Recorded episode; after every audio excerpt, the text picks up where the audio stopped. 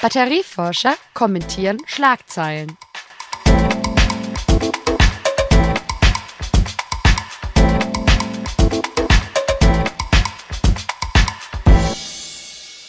Hallo und herzlich willkommen zu unserer neuesten Folge der Batterie News. Hallo Patrick.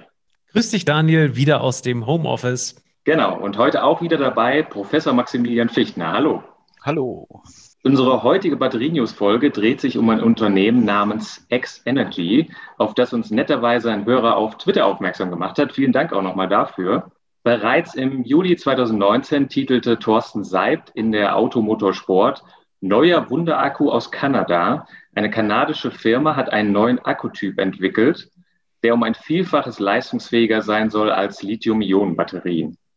Hier geht es jetzt tatsächlich hauptsächlich um innovative Batteriearchitektur und weniger um die Zellchemie an sich. Und das Unternehmen baut nämlich Batterien auf sogenannte Wafer. Falls Ihnen das jetzt kein Begriff ist, das ist ein Teil der ähm, Computerchip-Herstellung und zwar eine ja ungefähr ein Millimeter dünne Scheibe, auf die dann Mikrochips beispielsweise aufgesetzt werden.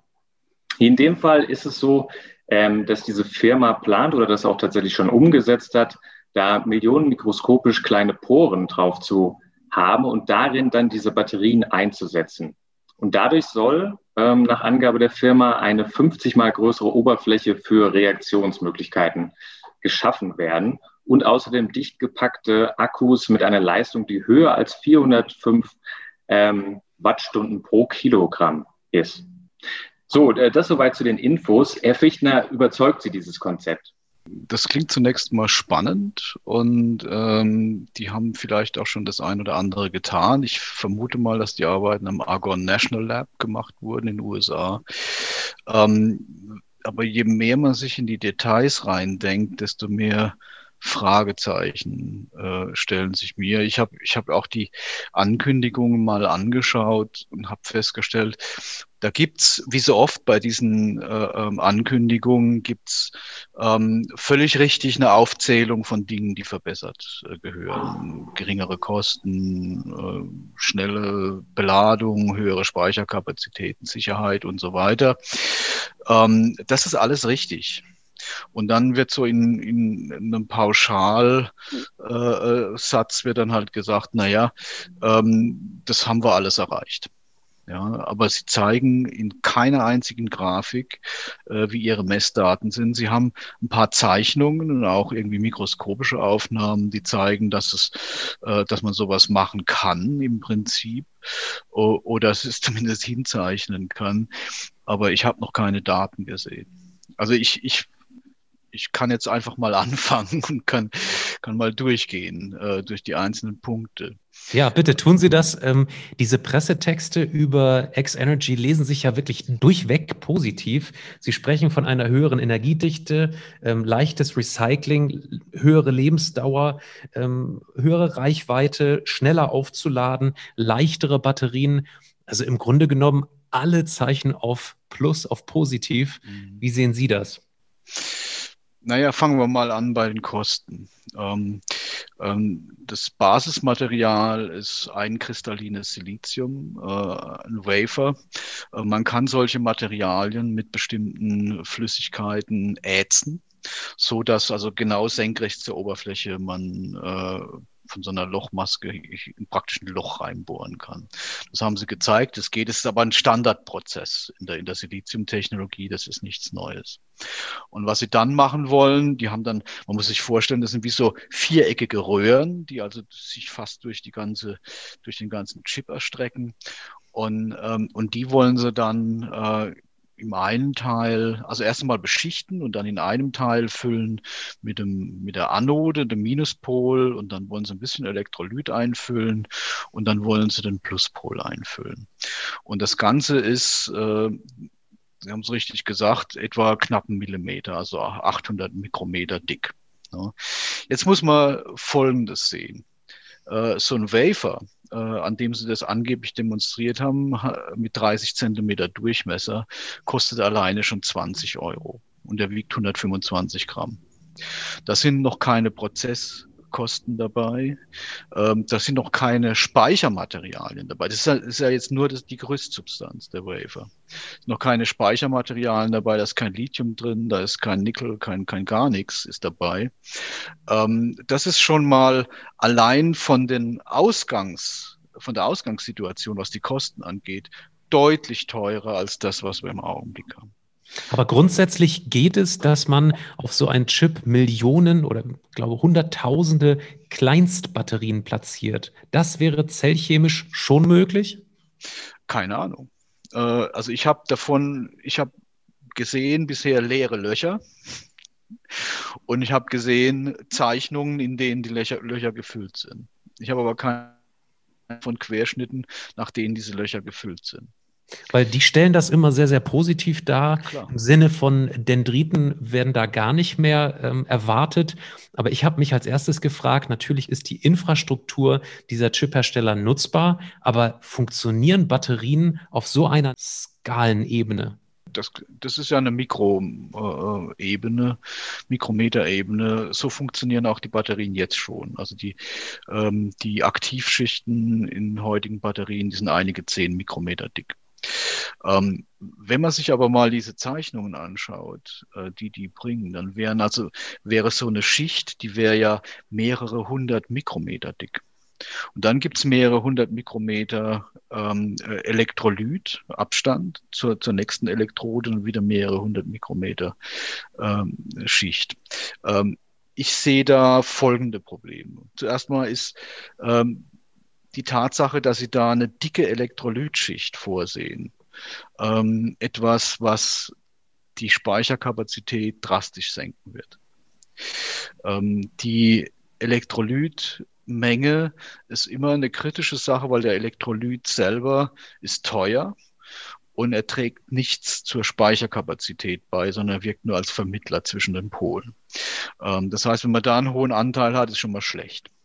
Dann ist es so, äh, wenn jetzt ein Lithium-Ion zum Beispiel aus dem Minuspol, aus der Anode kommt und kommt zur Kathode, dann muss es nicht durch eine Schicht krabbeln, die jetzt, sagen wir mal, 30, 40, 50 Mikrometer durch, Durchmesser hat, ähm, was schon schwer genug ist, sondern nach dem Konzept muss es durch eine Schicht durch, die mehrere hundert Mikrometer dick ist.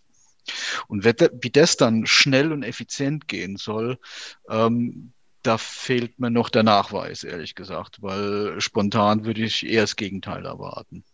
Und dann ist es auch so, ich meine, diese, diese Reaktivität oder diese, diese Kontaktfläche, die natürlich erhöht ist durch sowas, äh, so eine Anordnung, wenn man dann äh, Poren hat, die mehrere zehn Mikrometer Durchmesser hat und ganz lang sind, ist natürlich die innere Oberfläche erhöht.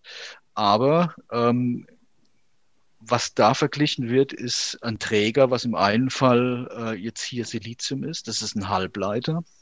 Und im anderen Fall ist es entweder eine Kupfer- oder eine Aluminiumfolie, also ein extrem guter äh, elektrischer Leiter. Ähm, es könnte aus meiner Sicht durchaus sein, ähm, dass der Knackpunkt äh, auch in dem Silizium selber liegt, weil das eben so eine, so eine vergleichsweise grottenschlechte elektrische Leitfähigkeit hat. Also da gibt's äh, für mich noch eine Menge Fragestellungen und äh, solange ich da noch nicht gesehen habe, wie das Ding wirklich funktionieren kann, bin ich erstmal vorsichtig. Aber prinzipiell ist ja das, äh, wenn wir jetzt mal davon absehen, auch von diesen ganzen Fragezeichen bei der Zellchemie, ob das dann wirklich alles so funktioniert. Aber eigentlich ist ja dieses Konzept, dass man vielleicht auch auf ähm, äh, Entwicklungen aus anderen Bereichen, wie jetzt hier Computerchip-Industrie und sowas zurückgreift, um eben die Produktionskosten zu senken, ja schon ganz spannend. Oder halten Sie das auch für eher unrealistisch, dass da vielleicht gar nicht so viel rauszuholen ist? Weil Sie haben vorhin gesagt, es ist ja, Sie können sich gar nicht vorstellen, dass das jetzt an sich, diese Zellen wirklich günstig sind. Kann das wieder wettgemacht werden im Prinzip durch sowas? Ähm, in dem Falle glaube ich nicht, ähm, weil also typischerweise sagt man ja, naja, wir, wir, wir adaptieren eine andere Technik und wenn wir dann ganz viel Stückzahlen produzieren, dann wäre das Ganze billiger. Ähm, bei Computerchips oder bei Wafern muss man sagen, es werden bereits irrsinnig hohe Stückzahlen produziert. Die ganze Halbleiterindustrie lebt von diesen Chips. Die werden nämlich genau wie vorhin beschrieben, die werden geätzt, da werden äh, Schichten draufgebracht und so weiter und dann hinterher geschnitten. und in die berühmten Computerchips vereinzelt. Das ist überall, das ist im Handy, das ist in, in jedem Notebook, in jedem Desktop-PC, überall äh, es, sind diese Chips drin. Das heißt, das ist bereits ein Milliardenmarkt. Und da zu behaupten, wir, wir machen jetzt noch ein paar Batterien und, und dann wird das alles billiger, ähm, sehe ich nicht. Äh, die Prozessierung solcher Chips, dieses, dieses Ätzen, das ist ein großtechnischer Prozess, das kann man machen, das funktioniert. Aber auch das äh, braucht teure und giftige Chemikalien, die im Kreislauf geführt werden. Ähm, es braucht Zeit vor allem. Ja, und es braucht eine Nachbehandlung. Äh, das sind alles solche Dinge, die kommen äh, nochmal zu den eigentlichen Fertigungskosten der Zelle, die dann in diesen Poren, äh, diese Poren eingebracht werden muss, kommt es ja nochmal dazu. Ich kann das sehr gut nachvollziehen, dass Sie als Naturwissenschaftler, als Chemiker ähm, Forschungsresultate sehen wollen. Ähm, ich gebe Ihnen mal ein paar Resultate, die der Markt sozusagen gibt. Ähm, das Unternehmen ist schon seit 15 Jahren am Markt, hat 15 Patente sechs äh, Patentdarstellungen, 13 Anmeldungen, hat 80 Millionen Dollar unter anderem vom US Department of Energy eingeworben. Motorola, Intel sind beteiligt äh, und die haben tatsächlich äh, schon die ersten 600 äh, Vorserien-Akkus zu Testzwecken an Kunden geliefert. Also so komplett negativ ähm, sehe ich das jetzt nicht, aber sie warten tatsächlich noch auf diese tatsächlich harten Forschungsergebnisse der Zellen, oder? Genau. Ähm, also ich, ich mag das auch nicht runterreden oder sowas. Ich sage nur, auf der Basis der Informationen, die man der Öffentlichkeit derzeit zur Verfügung steht, äh, lerne ich, dass einerseits, dass es einen Bedarf gibt, noch Kosten und, und Nachhaltigkeit, Effizienz zu verbessern äh, von Systemen. Und dann gibt es die, eben die Behauptung, dass sowas mit diesen Problemen, mit diesen Systemen möglich sei. Ähm, was ich jetzt nur gesagt habe, ist, wenn ich mir alleine schon die Idee vorstelle, dass es auf einem Chip vorkommt, dann kann ich mir am Ende vorstellen, dass sowas vielleicht ich sag mal, in einem Hörgerät einen Einsatz findet, ähm, sofern da tatsächlich auch wirklich sichere und, und äh, hochspeicherfähige Batterien dabei rauskommen. Ich kann mir aber nicht vorstellen, äh, wie es von X-Energy halt behauptet wird, dass sowas in einer, in einer Massenanwendung wie stationär speichern oder in Fahrzeugen eingesetzt wird. Da ist es schlicht und ergreifend zu teuer.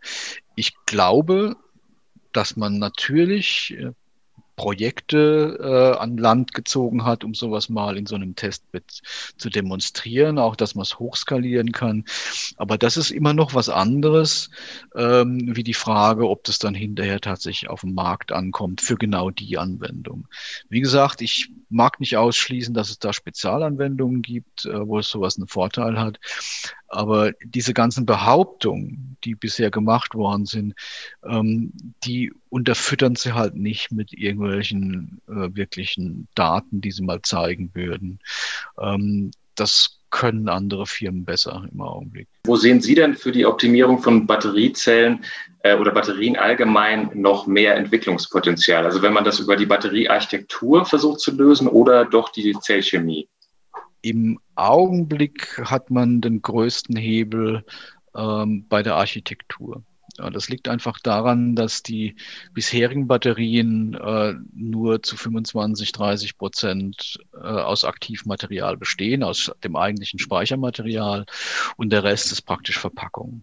Ja, und äh, die Zusätze, die man da braucht, das Gehäuse und alles, ähm, lassen sich durch intelligente Ideen äh, tatsächlich reduzieren. Ähm, das sind wir auch wieder bei der Adaption äh, von anderen Technologien. Tesla macht ja jetzt diese neuen äh, 4680-formatigen Batterien, die so ein bisschen aussehen wie eine kleine Bierdose das Packaging von diesen Dingern macht er auf Maschinen, die aus der Getränkeindustrie stammen oder zumindest von dort entlehnt sind, weil die, die wissen, wie man Dosen macht. Ja. Also insofern ist es, ist es schon, schon richtig. Bloß in dem Fall ist es natürlich so, dass es eine, eine, eine Sache ist, die ganz klar und einfach einen Vorteil bringt. Ja, vielen Dank für diese Ausführungen, Herr Fichtner. Ähm, wie immer können Sie uns auch eigene Themen oder Fragen oder auch ähm, eigene Artikel zumailen, nämlich an patrick.rosen.kit.edu oder daniel.messling.kit.edu oder auch auf Twitter an Helmholtz Ulm oder Cluster Polis. Also nochmal vielen Dank für die Zeit, Herr Fichtner, und bis zum nächsten Mal. Ich danke euch. Tschüss. Ciao. Batterieforscher kommentieren Schlagzeilen.